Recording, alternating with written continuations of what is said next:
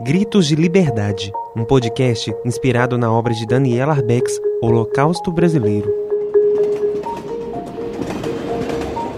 Os trilhos da cidade de Barbacena, em Minas Gerais, foram testemunhas silenciosas. Além de levar pessoas, carregavam consigo o peso de destinos de milhares. O apito do trem de doido anunciava a chegada dos condenados. Meu nome é Francisco Moreira dos Reis, é, conhecida como Siquinha no hospital, e estou ali desde os 10 anos da minha idade, levando almoço para minha mãe, que era funcionária, e nisso eu ficava o resto do plantão com ela dentro do hospital. Ela trabalhava no Crispim Jacques, um pavilhão, que tinha 400 mulheres. Essas mulheres eram rejeitadas da sociedade, como alcoólatra, é, deficiente físico, é, moça grávida, depressão após parto, mãe solteira que ficava grávida, para esconder da sociedade e ir para lá. Comecei a trabalhar com 18 anos, na cozinha. Eu fazia 10 sacos de arroz 60 quilos para o almoço. E da cozinha eu fui para a creche, da creche eu fui para os pavilhões, dos pavilhões eu fui para o Museu da Loucura, 23 anos atrás porque eu era uma funcionária mais antiga e conhecia o hospital e fui convidada a trabalhar no museu e contar minha história de vida ali dentro. No meu casamento, meu marido era militar na época, depois ele deu baixo e foi trabalhar lá dentro. Ele veio da ditadura de 70, militar, e ele achou aquilo local mesmo. E ele começou a criar também um time de futebol de pacientes, a gente participava de quadrilha, do Natal, a gente começou a inventar várias atividades lá. Até gincana com os pacientes a gente fazia. De 1903 até 1980, por aí, chegava o trem de doido na cidade. Barbacena foi escolhido pelo clima de frio. Por isso que escolheram esse hospital também para aqui, para Barbacena. A tendência do frio é manter o paciente quieto, sem, sem ser agressivo porque o frio fazia ele ficar quieto. Primeiro ponto foi escolhido o hospital para isso também. E nisso foi surgindo muitos pacientes. Os que vinham não eram loucos. Eu falo que a maioria não era louco. Tinha manias. Mas as manias deles era, era, não era é, compatível com a sociedade da época. Moça namoradeira, por exemplo, namorava hoje, outro daqui a um mês, outro depois, já não servia para ser da sociedade já era uma pessoa perdida. Eles punham lá dentro. Gra uma viúva que ficava grávida vinha para cá. Homem com tendência homossexual vinha para Barracena, tinha muito. Criança que dava crise convulsiva, eles tinham medo e mandavam as crianças para cá. E tinha um pavilhão com 120 crianças que dava crise convulsiva. E eles tinham medo da baba, as mães, os pais abandonavam as crianças aqui. E a maioria das crianças que nasciam dessas pacientes a maioria de funcionários tem filho adotivo dali. Quem trabalhava tirava um filho que nascia do paciente, registrava na, no nome e ali era filho deles. Tem uma, uma funcionária que tirou da época da minha mãe uma menina. Essa menina hoje, ela é profissional da prefeitura aqui de Barbacena. Ela é a outra que tirou uma outra menina, ela é professora é as que eu conheço da época da minha mãe. Uhum. E um que tirou o menino também, hoje ele é profissional da área de saúde, mas não trabalha no FEMIS, mas é profissional. Uhum. E uma que nasceu foi para o Rio de Janeiro, da Sueli, aquela que tem uma boneca no Museu da Loucura, tem uma boneca, tem um bornal e a caneca dela. Ela veio com 10 anos, teve duas filhas aqui dentro. Uma das filhas dela foi adotada por um médico que veio fazer residência, médico aqui na Marcena, fazer as aulas de psiquiatria. Ele levou essa menina. Depois, ela no Rio de Janeiro, era um médica também. E a outra foi adotada por um casal de servidor. Ela descobriu que era filha da paciente Sueli e tem esse material no museu, o bornal, o prato dela, a caneca e uma boneca que ela ganhou. Ficava em cima da cama dela. Essa Sueli mordia nos outros tira pedaço. Aí te arrancaram os dentes da Sueli todos. E, e ela falava que subia no muro, fugia. ela chegava cheia de doce, de fumo de rolo, e que ela ganhava dos homens lá fora, e onde ela ficou grávida duas vezes. Então a Débora foi adotada pelo uma casal de servidor, hoje ela é psicóloga, ela descobriu que era filha da paciente, depois que a mãe dela adotiva veio a óbito, o pai resolveu contar a verdade para ela. Ela ia todos os dias no museu ver as coisas que pertencem da mãe dela. Aí ela ficava lá chorando, a gente conversava com ela, até que agora ela parou de ir no museu. Então, as pacientes que chegavam não era louca. Né? Então, era rejeitada da sociedade na época. Somos guiados por entre corredores de memórias entrelaçadas e lembranças sufocantes. A gente passava, o psiquiatra encaminhava para 10 sessões de eletrochoque e algumas ia para o castigo mesmo, por estar batendo um no outro, ou ia para a célula, né? Lá tem a última grade que foi desativada tem no museu, e a última paciente que ficou na cela. Então, essas, quais foram os pavilhões? Tinha quatro, cinco celas, e por paciente contido lá dentro, igual uma cadeia mesmo, e ele só saía para tomar banho, a comida era dada na cela minha, e um prato era dado por baixo, igualzinho uma cadeia hoje. Então, eles comiam ali e não, eles não saíam só para tomar um banho e voltar para a cela a, a Sueli, por exemplo, passava peso nas grades, na parede toda, aí só para sair, para os funcionários ter que lavar isso, então ela tinha liberdade de sair um pouquinho.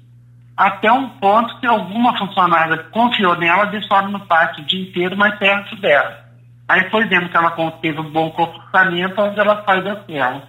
Uhum. Viu? Mas ela era uma pessoa que, que marcou muito o hospital. Ela, o João Adão, o João Adão era um paciente alto, moreno, e tinha uma força, então precisava de três homens para conter ele. Ele também aparece no filme Nome da Razão na grade. Ele foi feito lobotomia também. Você vê que na, no filme ele está com o olho perdido, olhando, é porque já não tem noção do tempo, nem noção de pensamento, nem nada. Ele era uma pessoa que arrancava grade também e saía para nas costas. Uhum. E ele foi feito lobotomia e ele volta para casa. Ele voltou para casa. Foi o único paciente que eu sei que voltou para casa, encontrou a mãe e a irmã. E quem trouxe ele foi a irmã dele. No filme em nome da razão aparece a mãe dele no final e a irmã, lavando umas vasilhas, falando que não sabia que o irmão dela estava em Barbacena, mas foi ela que trouxe. O médico da época confirma que foi ela que trouxe esse paciente. E hoje ele estava assim, numa cidade aqui perto de Balacena, Antônio Carlos. A mãe dele procura ele e achou ele aqui no hospital. E tirou ele e levou. Só que ele foi feito lobotomia, ele fica sem ação e sem noção de nada. Aí a mãe tem aquele trabalho de dar banho, ele tá sujando a roupa toda hora, ele já não trabalha mais, ele fica catatônico, sem vontade própria. Essa cirurgia é, o médico neurologista explicou que a gente tem uma massa cinza e branca que é ligada para cima do sobrancelha. Essa massa ligada, ela faz, é um nervo, é ligado, então ela é tipo uma massa. E não precisa retirar, basta separar essa massa cinza da branca, que tira ação e a noção de qualquer pessoa. Uhum. Isso era feito demais na, em paciente, era bastava separar. Lá no museu tem uns aparelhos, que o primeiro foi aberto o crânio.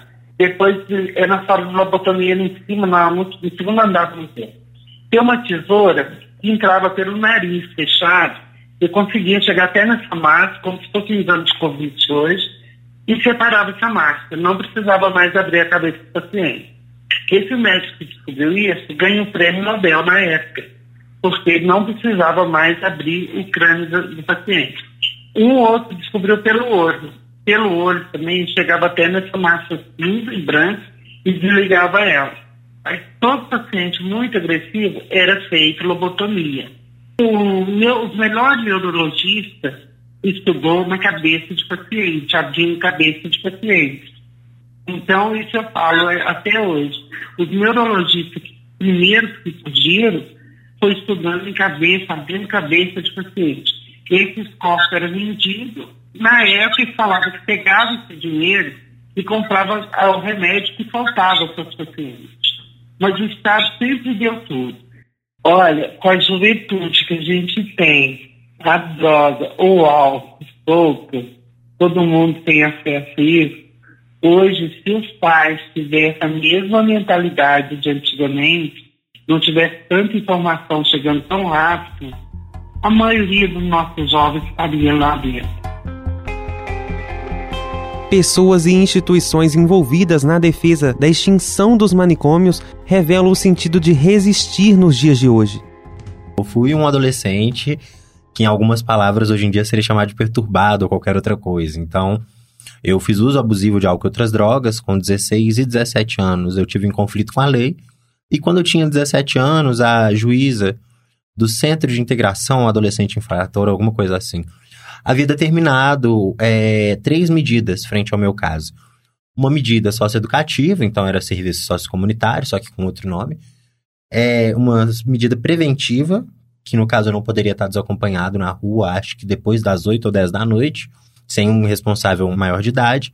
E também uma medida protetiva, em que havia determinar, a determinação legal de que eu deveria ser tratado na rede de atenção psicossocial. Quando eu chego lá na ponta para ser tratado na RAPS, eu sou liberado porque eu já era acompanhado pela rede particular. Então, ainda na adolescência, quando eu sou encaminhado por determinação judicial à política pública, o meu caso é meio que cortado, porque como eu já era acompanhado na rede particular, eu acabei me tornando um caso sem uma rede de políticas públicas para o SUS. Para o Sistema Único de Assistência Social, eu tinha uma rede, vínculo, meu técnico de referência continuou comigo até o fim, a extinção das minhas medidas, mas no SUS eu não tive esse acompanhamento. Com 18 anos, entrei em conflito com a lei de novo, já era maior de idade, cumpri serviço sociocomunitário de novo. Com 19 anos, eu já estava num fluxo tão assim perdido que não tinha mais nenhum recurso para me conter. Então, realmente seria ou prisional, porque eu já tinha cumprido a transação penal por estar tá fazendo uso de droga, assim, na rua. Então, eu já tinha cumprido a transação penal, não podia ter nenhum tipo de passagem por cinco anos no sistema criminal ou judiciário. E Além disso, todas as outras medidas que meus pais tinham tentado, inclusive internação domiciliar, não estavam dando certo e já estava chegando num ponto de conflito, no tipo meu pai ter que usar o próprio corpo para me impedir de sair de casa colocando o colchão na frente da porta. E aí que numa articulação bem delicada, assim, muito responsável, o meu psiquiatra, que também é meu analista, minha mãe e meu pai conversaram e utilizaram da internação como uma prática de contenção considerando que eu já não tinha nenhum outro recurso disponível pela via da política pública, porque eu não era acompanhado em nenhum lugar do SUS. Então, assim, o, o interessante é que a ausência de uma política que me acompanhasse garantiu a minha institucionalização posteriormente. E aí, eu, mesmo tendo passado por, assim, situações que eu detesto, ali dentro daquele lugar, foi a Clínica Santa Maria, que esse ano está fechando, depois de 70 anos, por questões administrativas, então nunca foi pelo excesso de denúncias que aquele lugar já sofreu frente ao Ministério Público e à própria Vigilância Sanitária, foi por falta de lucro que o lugar estava apresentando à administração local. É, apesar de qualquer perturbação que eu tenha vivido lá dentro, a lutante manicomial também me alcançou. Em diversos aspectos. É porque eu passar por essa experiência da internação e, primeiro, o meu psiquiatra, enquanto um homem médico profissional branco, estar ciente que aquilo não vai ser meu dispositivo de tratamento, vai ser um recurso de contenção, pela falta de outros dispositivos ou recursos para exercício e prática de cuidado. E os meus pais também estarem cientes que aquilo ali não iria me curar ou me tratar em nada, isso aí já é uma dimensão da incidência da luta antimanicomial no campo cultural e científico. Mas também a questão do controle sanitário do que eles podem ou não fazer com o meu corpo lá dentro. Assim, o Santa Maria tinha eletrochoque compulsório. Mas ao mesmo tempo eu não sofri isso pessoas ali da minha ala sofreram, inclusive meu ex-namorado, que eu conheci lá dentro quando a gente estava internado. Mas o fato do meu corpo ter passado quase leso por essa experiência, isso também é fruto do processo de reforma psiquiátrica. A intenção é que nenhum corpo passe pela experiência da internação psiquiátrica, asilar ou manicomial. Mas caso passe, que seja de uma maneira reversível, e o que a gente vê na realidade, inclusive na inspeção nacional dos hospitais psiquiátricos, é justamente o oposto. O quanto que as internações ainda hoje cronificam os sujeitos. Então, o fato de eu ter tido essa experiência de uma forma ou outra também é um alcance da luta de uma outra forma. Então, a luta antimanicomial me alcança na condição de usuário de uma política pública, não dos serviços, porque os serviços não me acompanharam, mas a política de saúde mental, álcool e outras drogas, e a lei de reforma psiquiátrica estabelecem critérios básicos para tratamento e por isso haviam certos limites para a instituição me violar ou não. e pela via da militância, onde eu entro como militante orgânico, vindo do movimento estudantil, estudante de psicologia, e posteriormente vou centralizando minha tarefa na Frente Mineira Drogas e Direitos Humanos, que é um dos quatro núcleos da Renila. Uhum. Renila é a Rede Nacional Internúcleos de Luta Antimanicomial. É uma das entidades que organiza os movimentos sociais de luta antimanicomial aqui no Brasil. Nós temos quatro núcleos, a Frente Mineira Drogas e Direitos Humanos é uma, Fórum Mineiro de Saúde Mental, que é o mais antigo, junto com a Associação dos Usuários do Serviço de Saúde Mental de Minas Gerais, e a Associação Loucos por Você, lá de Patinga. Nós, os movimentos sociais de lutante manicomial, que nos deparamos com uma realidade de um Brasil enquanto terceiro maior parque manicomial da América Latina, com mais de 100 mil leitos em hospitais psiquiátricos até o final dos anos 90, e que tinha mais investimento na parceria público-privada com hospitais psiquiátricos do que investimento em pediatria e clínica geral em conjunto, nós rechaçamos qualquer metodologia de internação que vá contra a vontade do sujeito. Porque desde o início do processo de reforma psiquiátrica e da nacionalização da luta antimanicomial lá em 87, em Bauru, e principalmente com no final da década de 80, o fechamento da Casa de Saúde Anchieta, que foi o primeiro manicômio que a gente fechou, e logo após isso a gente conseguiu criar o nosso projeto de lei em 89 e apresentar na Câmara Federal. É, desde então, o que a gente percebeu foi justamente o ato da internação como uma metodologia de controle, aniquilamento e violação de corpos. E não existe nem na Constituição Federal, nem no Código Penal, nem no Código Civil qualquer argumentação ou justificativa jurídico-legal que legitime o ato de internação compulsória. Em um cenário como esse, um apelo emergia como um levante. Cada passo ecoava como uma batida de tambor, um chamado à resistência. Meu nome é Laura, né? É, eu tô oficialmente na vice-presidência né, da Suzamas, Atualmente, na verdade, eu estou até ocupando o cargo de presidência. Assim. E eu diria que a coisa mais importante da minha trajetória militante é o uso do corpo, sabe? Porque assim, é muito fácil você falar que você defende o SUS, que você defende a luta antimanicomial, que você defende isso e aquilo, é... mas não usar o corpo como trincheira, entende? Enquanto espaço de, de luta, de disputa, de tensionamento. Né? Você falar que você defende alguma coisa, mas você não usa, né? o SUS é bom, mas o SUS é bom para os outros, nunca é bom para você, né? Que é uma coisa que acontece com muitas pessoas. E a minha trajetória é essa, né? A partir do momento que eu começo a defender o SUS, né? Que eu começo a entender o SUS e que eu começo a falar publicamente bem desse SUS, né? Da defesa dessa reforma psiquiátrica, eu optei na minha vida por viver, de fato, assim, né? É, essa reforma psiquiátrica é, tornando-me usuária da saúde mental, da, da, rede de saúde mental de Belo Horizonte em 2017. E aí só me ajudou a, a radicalizar mesmo, né, de entender melhor o processo da reforma, defender com mais propriedade e de entender de fato o que eu estava defendendo. Então já estou atuando né, desde 2017 assim, de uma forma muito engajada, né, assim, de uma forma muito protagonizante, assim, cada vez mais tomando mais coisas para mim, para fazer, com mais energia, com mais disposição de luta. A luta antimanicomial é poder dizer de liberdade, é reafirmar aquilo que não deve ser calado manicômio, a gente tem que entender isso, que assim, é claro que o manicômio se sustenta a partir do crime de ódio, né, direcionado a pessoas com sofrimento mental grave, né, é, vamos especificar isso, né, a gente está falando de pessoas loucas, né, estamos falando de pessoas psicóticas pessoas neuróticas graves, estamos falando de gente com transtornos mentais graves e persistentes, não estamos falando da ansiedade é, comum aí, que um quarto da população tem, né, é, e, e o crime de ódio a pessoas usuárias de drogas, principalmente é, os baseados em cocaína, né?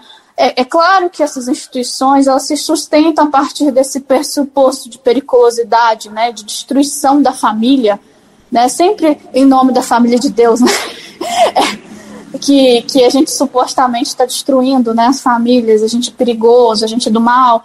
Essas instituições elas se sustentam narrativamente pelo medo, pelo medo de ter que conviver com um surto psicótico, de ter que conviver com uma pessoa que usa crack dentro de casa.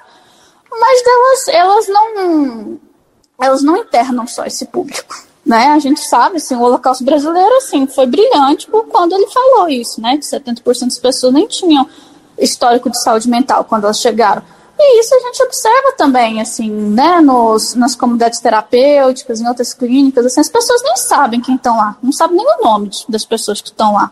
Isso é muito importante a gente dizer que a gente tem que desmascarar que essas instituições elas cumprem um papel de ser um, uma segunda, um segundo cárcere, né? Esse pessoal que é considerado lixo social, vida descartável, vida que vale menos, gente perigosa, essas pessoas, né, na qual eu me incluo, realmente assim é uma situação muito complicada, muito complicada de viver. Então eu diria disso, né, de, de como que é importante realmente a gente aprofundar a reforma psiquiátrica para a gente ter espaços adequados de tratamento e a gente ter políticas de, de sociais amplas que resguardem os nossos direitos básicos, né, que são de moradia, de alimentação, de, de não, não precisar viver num, num lar cheio de violência, de não, não precisar né, passar por um monte de coisa que a gente passa, sabe? O manicomialismo ele é estrutural, ele é estrutural porque interessa aos poderosos, ao, ao governo e ao capital, à família e ao pastor, a todo mundo que não é quem está encarcerado. Para que não haja esquecimento, é preciso lembrar e resistir. O manicômio só existiu por tanto tempo. É 300 anos no mundo, salvo engano, no Brasil mais de 200, que a sociedade sempre legitimou a existência dessa instituição. E a partir do momento que a gente começa a desenvolver recursos para que a sociedade compreenda de outra forma, quando a gente constrói um outro paradigma social para a loucura, a sociedade, em partes, não toda, mas vem com a gente.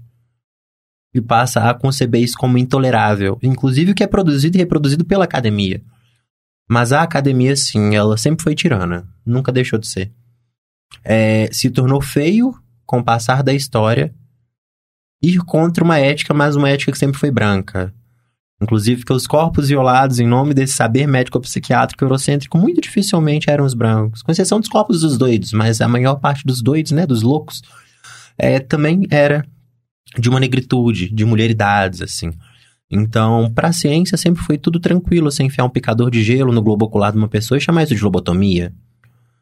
Você ter, é, torrar a lateral da cabeça de uma pessoa com eletrochoque a seco Inclusive, no livro da Daniela Arbex, ela conta, né? Tipo, um dia as carreiras elétricas de Barbacena caía. E você naturalizar, chamar isso de tratamento. E dizer, ah lá, ficou calminho. Achar que é normal você jogar tanta droga psiquiátrica no organismo de uma pessoa que ela não consegue levantar da cama. A ciência sempre amou isso. Inclusive com esses positivistas, eugenistas, né? Que na verdade são grandes racistas e nazistas da ciência que utilizam seus instrumentos burocráticos para legitimar a barbárie. Quando você vai falar da barbárie do nazismo, é feio algumas pessoas dizerem, não, mas nunca avançamos tanto na ciência, de fato avançamos. E quando a gente vai falar do hospital psiquiátrico, deixa de ser feio falar isso. E passa-se a se dizer, nunca se conheceu tanto sobre a mente humana e nunca se desenvolveu tanta psiquiatria como no período da psiquiatria moderna em que passou-se a estudar o comportamento humano para tratá-lo ou compreender sua origem, para além de simplesmente deixar a loucura isolada. Então, no campo do nazismo, é intolerável. Mas quando é com a pessoa com sofrimento mental grave ou louco, marginalizado desviante, aí é pelo avanço da ciência. E o interessante é que justamente aqui a gente carrega o termo holocausto brasileiro. Tanto por conta da vinda do Franco Basaglia para cá, lá em 79, quando ele sai do colônia de Barbacena e convoca uma coletiva de imprensa. É importante ressaltar que o Basaglia, com 17 anos de idade, foi torturado e preso na ditadura de Bento Mussolini. E mesmo assim, quando ele chega aqui no Brasil, no Colônia, ele se apavora e fala que aquilo ali era um campo de concentração. Então, assim, a realidade de vivência que ele sofreu enquanto um adolescente torturado por Mussolini, não por Mussolini, mas pelos militares dele, não, não se igualou ao pavor que ele teve quando ele chegou aqui. E eu acho uma coisa que é interessante é que ele se refere, né, fazendo uma alusão a um campo de concentração, porque o Basaglia era italiano. Então ele tinha uma referência europeia do que era aquilo. Mas a Raquel Passos Gouveia, ela já vem trazendo num artigo que ela publicou em 2018 ou 2019. Holocausto ou Navio Negreiro, Inquietações para a Reforma Psiquiátrica Brasileira. E o interessante é que o quanto que esse termo holocausto brasileiro ainda pega, justamente porque a gente tem algo que marca para sempre a vida do sujeito pela vida da estigmatização, que é o Código Internacional de Doenças. Do mesmo jeito que a gente tatuava um corpo, óbvio, né, carnal, material, mas numa, no processo de entrada no campo de concentração em Auschwitz, A gente tem a marca de um corpo social que determina por onde esses corpos vão passar, quais instituições podem gerir esses corpos e até onde eles estão autorizados a ter autonomia ou não, e o amplo exercício dos direitos civis, econômicos e políticos na República Federativa do Brasil. Então, na verdade, a, a gente ainda tem todo um modelo higienista e racista, homofóbico, machista e patriarcal e colonizador de produção e reprodução de uma ciência que ainda desdenha desses corpos e dessas identidades, porque não é porque nós não estamos fazendo lobotomia hoje que essas práticas deixaram de acontecer. Inclusive, porque a lobotomia só mudou o nome para psicocirurgia. Eletrochoque virou eletroconvulsoterapia. Então, foi se tornando terapêutico por outro nome. Por outra via, assim, um outro cuidado com uma violência tão grande quanto, mas com uma nomenclatura mais sutil. Ou ainda, uma violação instituída por processos quase tão silenciosos a ponto de só se tornar perceptível quando a violação já aconteceu.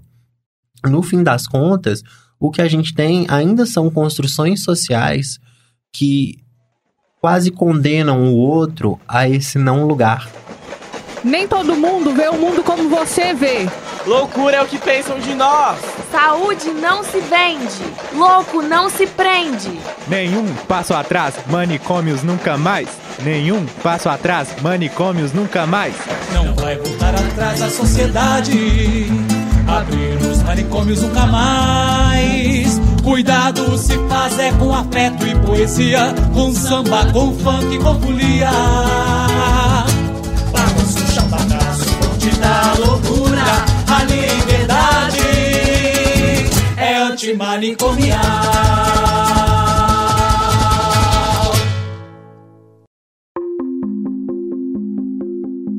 Esse podcast foi realizado pelos monitores do LabSG para o projeto Múltiplas Leituras. Acesse o Instagram, LabSG, e acompanhe conteúdos de todas as produções artísticas do projeto. Roteiro e locução: Lauro Moura. Produção: Júlia Sales.